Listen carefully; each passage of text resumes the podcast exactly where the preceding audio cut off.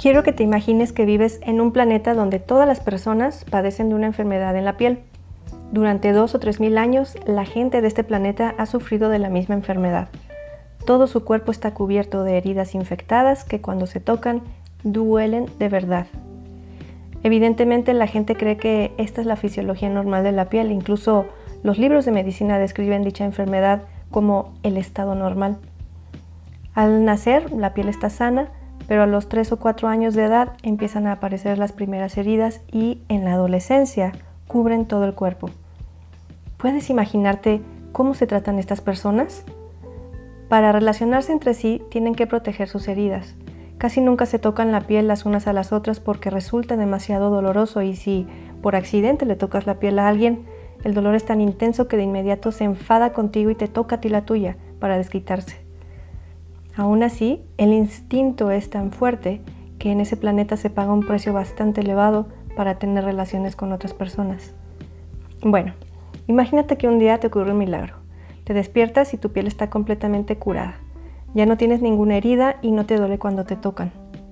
Al tocar una piel sana se siente algo maravilloso porque, entre otras cosas, la piel está hecha para, para la percepción. ¿Puedes imaginarte a ti mismo con una piel sana en un mundo en el que todas las personas tienen una enfermedad en la piel? No puedes tocar a los demás porque les duele demasiado y nadie te toca a ti porque piensan que te dolerá.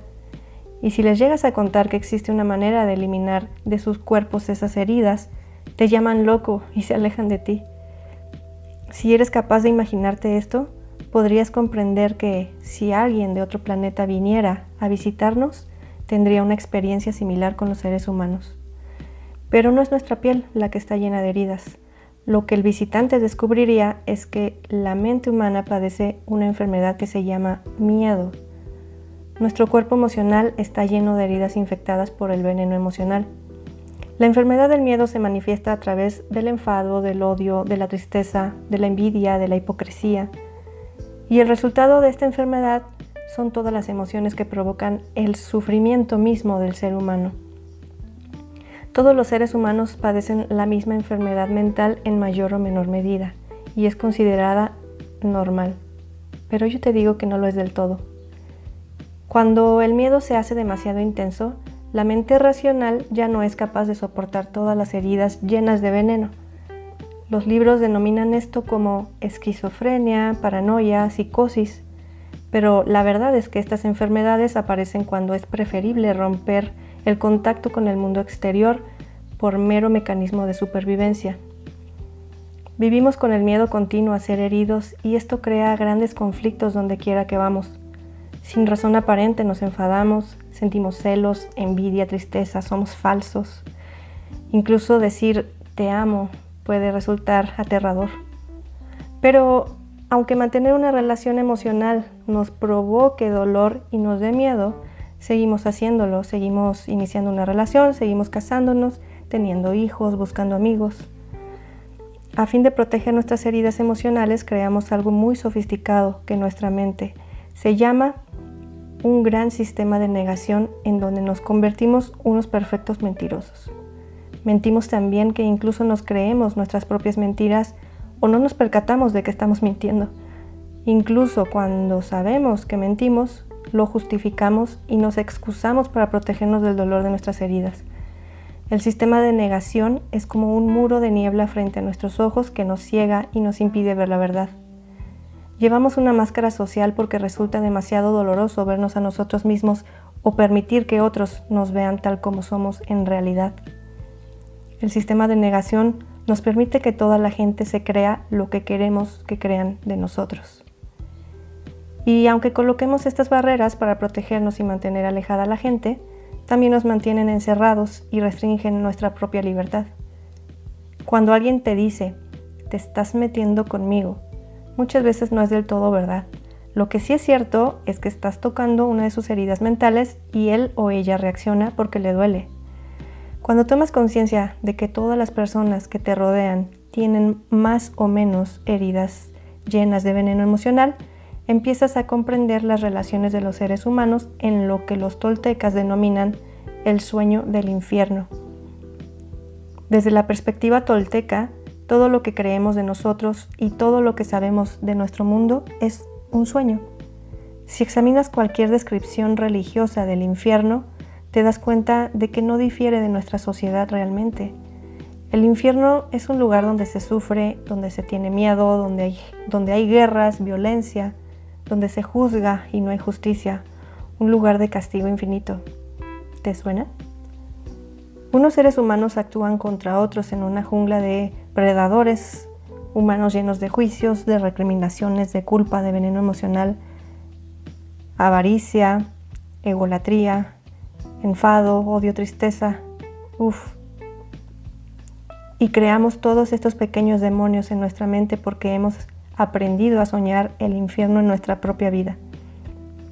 Todos nosotros creamos un sueño personal propio, pero los seres humanos que nos precedieron crearon un gran sueño externo, el sueño de la sociedad humana, el ego colectivo o el gran sueño, que incluye todas las normas de la sociedad, sus leyes, sus religiones, sus diferentes culturas, sus diferentes formas de ser. Toda esta información almacenada dentro de nuestra mente es como mil voces que nos hablan al mismo tiempo. Esto es lo que los toltecas denominan el mitote. Sin embargo, nuestra, esencia es puro amor, somos vida. Y no tiene nada que ver con el sueño, pero el mitote nos impide verlo. Cuando contemplas el sueño desde esta perspectiva y cobras conciencia de lo que realmente eres, comprendes cuán absurdo resulta el comportamiento de los seres humanos y entonces comienzas a ver que lo que para todos los demás parece un gran drama, para ti es un, mal chiste. Ves de qué modo los seres humanos sufren por algo que carece de importancia, por algo que ni siquiera es real. Pero el ego colectivo nos hace pensar que no tenemos otra opción, pues necesitamos eh, de la sociedad, nacemos en esta sociedad, crecemos y aprendemos a ser como todos los demás actuando y compitiendo continuamente de un modo absurdo. Ahora bien, imagina por un momento que puedes visitar un planeta en el que toda la gente tiene una mente emocional distinta. La manera en que se relacionan los unos con los otros es simplemente feliz, siempre amorosa, siempre pacífica. Ahora imagínate que un día te despiertas en ese planeta y que ya no tienes las heridas en tu cuerpo emocional.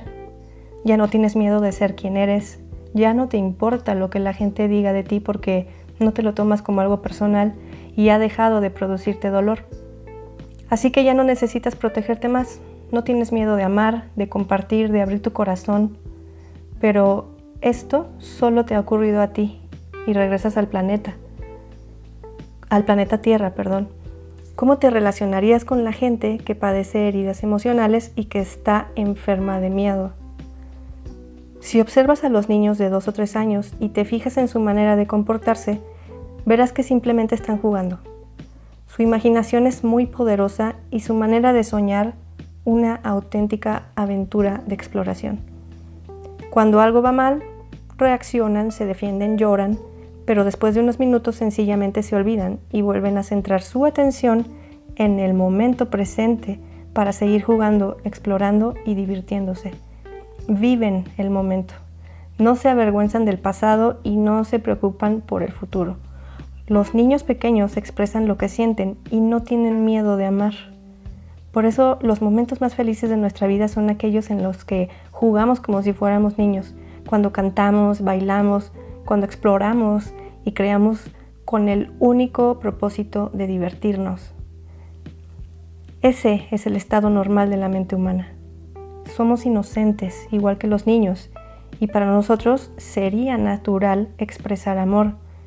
Pero ¿qué nos ha pasado? ¿Qué le ha ocurrido al mundo entero? Lo que ha sucedido es que cuando éramos pequeños, los adultos ya padecían de esta enfermedad mental altamente contagiosa. ¿Y cómo nos la transmitieron? Captando nuestra atención y enseñándonos a ser como ellos. De este modo aprendimos y de este modo programamos una mente humana. El problema reside en el programa mental. A los niños les enseñamos un lenguaje, les enseñamos a leer, a comportarse y a soñar de un modo determinado. Domesticamos a los seres humanos de la misma manera que domesticamos a un perro o cualquier otro animal no humano, con castigos y premios. Al principio tenemos miedo de que nos castiguen, pero más tarde tenemos miedo de no recibir la recompensa, de no ser lo bastante buenos para nuestros papás, para un hermano, para un profesor. De este modo es como nace la necesidad de ser aceptado. Antes de eso, no nos importaba si lo éramos o no. Las opiniones de la gente no eran importantes porque solo queremos jugar y vivir el presente. Pero después el miedo a no conseguir la recompensa se convierte en el miedo a ser rechazado. Y el miedo a no ser lo bastante buenos para, la, para otra persona es lo que hace que intentemos cambiar. Lo que nos hace crear una imagen. Imagen que intentamos proyectar según lo que creen o que, o que quieren que seamos. Solo para ser aceptados, solo para recibir el premio, y de este modo aprendemos a fingir lo que no somos y perseveramos en ser otra persona, con la única finalidad de ser lo suficiente buenos para mamá, para el profesor, nuestra religión o quien quiera que sea. Y con este fin practicamos incansablemente hasta que nos convertimos en maestros de ser lo que no somos. Estamos demasiado distraídos de lo que realmente somos y vivimos nuestras imágenes porque no creamos solo una, sino muchas diferentes según los distintos grupos de gente con los que nos relacionamos. Una imagen para la casa, una para el colegio y cuando crecemos unas cuantas más. Y esto funciona de la misma manera cuando se trata de una relación de pareja. La mujer tiene una imagen exterior que intenta proyectar a los demás y cuando está sola, otra de sí misma. Y lo mismo pasa con el hombre. Ahora bien, cuando llegan a la edad adulta, la imagen interior y la exterior son tan distintas que ya casi no se corresponden. Y como en una relación existen al menos cuatro imágenes, ¿cómo es posible que se lleguen a conocer de verdad? No se conocen. La única posibilidad es intentar comprender la imagen, pero todavía tenemos que considerar más imágenes. Mira, cuando un hombre conoce a una mujer, él se hace una imagen propia de ella y a su vez la mujer hace una imagen de él desde su punto de vista. Entonces él intenta que ella se ajuste a la imagen que él tiene eh, y que ha creado de ella misma y ella intenta que él se ajuste a la imagen que se ha hecho de él. Ahora, entre ellos ya existen seis imágenes. Evidentemente, aunque no lo sepan, se están mintiendo el uno al otro. Su relación se basa en el miedo, en las mentiras y no en la verdad porque resulta imposible ver a través de esa bruma. De pequeños no experimentamos ningún conflicto porque no fingimos ser lo que no somos. Nuestras imágenes no cambian realmente hasta que empezamos a relacionarnos con el mundo exterior y dejamos de tener la protección del núcleo familiar. Esta es la razón por la que la adolescencia resulta particularmente difícil. Y todavía peor, cuando estamos preparados para sostener y defender nuestras imágenes, tan pronto intentamos proyectarlas al mundo exterior, éste las rechaza. El mundo exterior empieza a demostrarnos, no solo particular, sino también públicamente, que no les gusta lo que ven. Imagina el caso de un chico adolescente que aparenta ser muy listo. Acude a un debate en el colegio y en ese debate alguien que es más inteligente y que está más preparado le supera y le deja en ridículo delante de todo el mundo. A continuación, él intenta explicar, excusar y justificar su imagen delante de sus compañeros. Se muestra muy amable con todos e intenta salvar esa imagen delante de ellos, aunque sabe que está mintiendo. Por supuesto, hace todo lo posible para no perder el control delante de ellos, pero tan pronto se encuentra solo y se ve reflejado en un espejo, lo hace añicos se odia a sí mismo, se siente verdaderamente estúpido y cree que es el peor. Existe una gran discrepancia entre la imagen interior y la imagen que intenta proyectar hacia el mundo exterior. Pues bien, cuando, cuanto más grande es la discrepancia, más difícil resulta la adaptación al sueño de la sociedad y menos amor se tiene hacia uno mismo. Entre la imagen que finge ser y la imagen interior que tiene de sí mismo cuando está solo, existen mentiras y desdicha. Ambas imágenes están completamente alejadas de la realidad. Son falsas, pero él no es consciente de ello. Quizás otra persona lo advierta, pero él está totalmente ciego. Su sistema de negación intenta proteger las heridas, pero estas son reales y siente dolor porque intenta defender esa imagen por todos los medios. De pequeños nos dicen que las opiniones de, las, de todas las personas son importantes hasta que comenzamos a dirigir nuestra vida conforme a esas opiniones. Una simple opinión de alguien, aunque no sea cierta, es capaz de hacernos caer en el más profundo de los infiernos. Qué feo estás, estás equivocado, eres un inútil. Las opiniones tienen gran poder sobre el comportamiento absurdo de las personas que viven en el infierno. Por este motivo necesitamos oír que somos buenos, que lo estamos haciendo bien, que somos bellos. ¿Qué aspecto tengo? ¿Ha estado bien lo que he dicho? ¿Cómo lo estaré haciendo? Necesitamos escuchar las opiniones de los demás porque estamos domesticados y esas opiniones tienen el poder de manipularnos. Por eso buscamos el reconocimiento en los otros, necesitamos el apoyo emocional de ellos, ser aceptados por el sueño externo a través de los demás. Esta es la razón por la que muchos adolescentes ingieren alcohol, se drogan o empiezan a fumar, solo para ser aceptados por otras personas que opinan que eso es lo que hay que hacer, solo para, solo para que esa gente considere que está en la onda. Pero todas esas falsas imágenes que intentamos proyectar provocan un gran sufrimiento y vacío en muchos seres humanos. Las personas fingimos ser muy importantes, pero a la vez creemos que no somos nada. Ponemos mucho empeño en ser alguien en el sueño de esta sociedad, en ganar reconocimiento y en recibir la aprobación de los demás. Hacemos un gran esfuerzo para ser importantes, para triunfar, para ser poderosos, ricos, famosos, para expresar nuestro sueño personal e imponer nuestro sueño a otras personas que nos rodean. ¿Por qué? Pues porque creemos que el sueño es real y nos lo tomamos muy en serio. Pero yo te digo que eso es un completo error.